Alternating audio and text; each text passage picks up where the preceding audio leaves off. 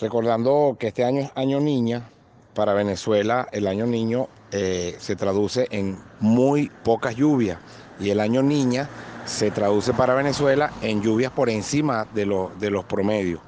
De hecho, eh, se tiene previsto, en, en, eventos naturales no hay predicciones, sino pronósticos. Sobre todo en el tema de hidrometeorología, no existen las predicciones, sino los pronósticos. Y bueno, lo que se tiene pronosticado es que todavía faltan lluvias importantes en muchos sectores del país por el tema de ese calentamiento global que ayuda al ciclo del agua. Mucho calor en el día y en la tarde de repente vemos nubes y, una lluvia importante. Eso es producto de ese calor diurno. Es lo que se llama en meteorología nubes convectivas o nubes de efecto convectivo, que tienen que ver directamente con la temperatura del, del día.